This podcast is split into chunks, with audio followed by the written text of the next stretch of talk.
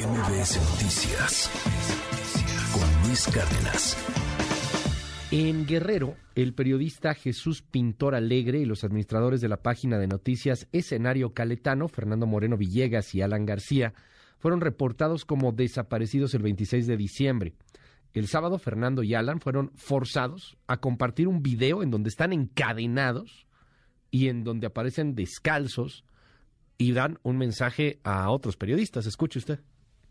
Nosotros somos parte del equipo de escenario calentano. Estamos aquí pagando las consecuencias de las publicaciones que se realizaban en contra de estas personas y diferentes personas de la región de Tierra Caliente del Estado de México, Michoacán y Guerrero. El escenario calentano se creó hace cinco años. Yo fui el que creó la página hace cinco años. Periodistas de distintas zonas de Guerrero se han manifestado para exigir, tanto al gobierno federal como estatal, que localicen a sus compañeros. Denunciaron desplazamiento forzado de varios comunicadores. Escuche usted.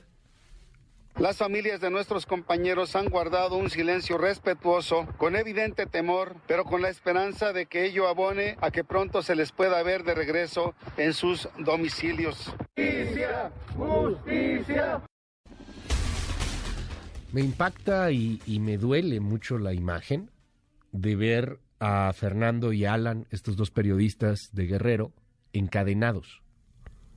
Están encadenados como, como si fueran reos, como si fueran esclavos. Están, pues evidentemente, con un semblante de miedo. Y, diciéndolo, no, pues estamos recibiendo el castigo, estamos por lo que se publicaba en contra de eh, pues algunos cárteles porque parece que los cárteles son los que están mandando en las mesas de redacción.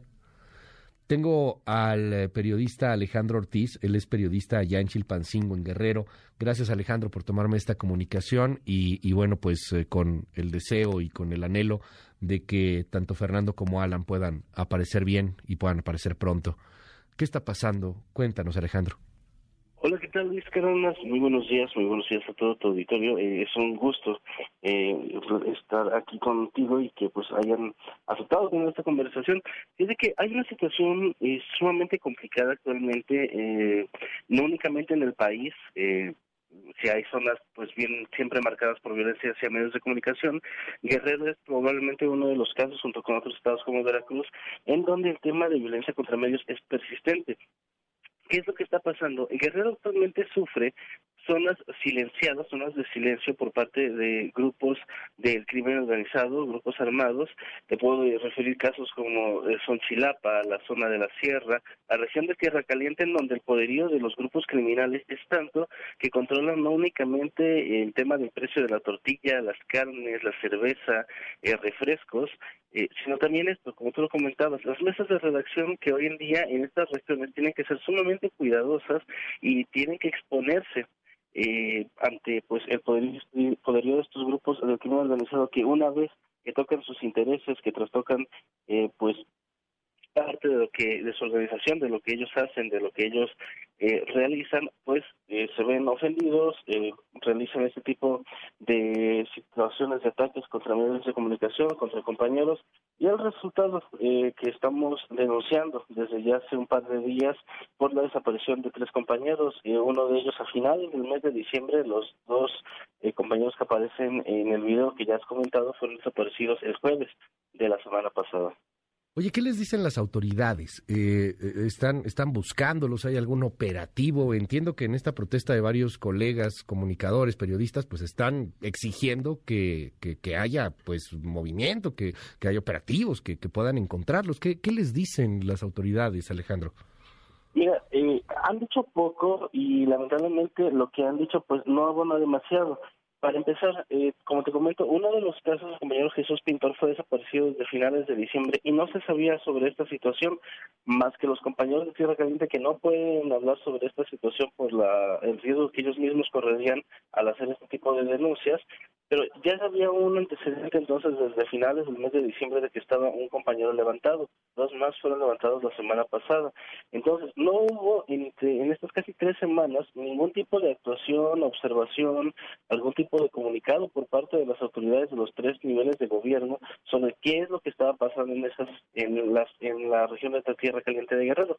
Fue hasta el día sábado cuando eh, los administradores de este portal de noticias fueron obligados a subir en el propio portal el video en donde aparecen encadenados cuando eh, pues se da casi públicamente a conocer la situación que estaba pasando y un día después, el día domingo, en una misa eh, dominical, la familia del compañero Jesús Pintor pedía por su presentación con vida. Fue por estas situaciones que pues uno se entera sobre la, la situación sobre la desaparición de los tres compañeros que estaban levantados en la tierra caliente y a partir de ese momento y con los con las medidas pues eh, eh, preventivas eh, de seguridad, de autoseguridad para no trastocar eh, a otros compañeros, pues que hemos iniciado esta esas movilizaciones, estas exigencias a las autoridades para poder hacer algo. La única respuesta concreta que te puedo dar que han dado las autoridades es eh, la Fiscalía General del Estado de Guerrero, que a través de un comunicado de no más de tres párrafos dijeron que luego de la denuncia en redes sociales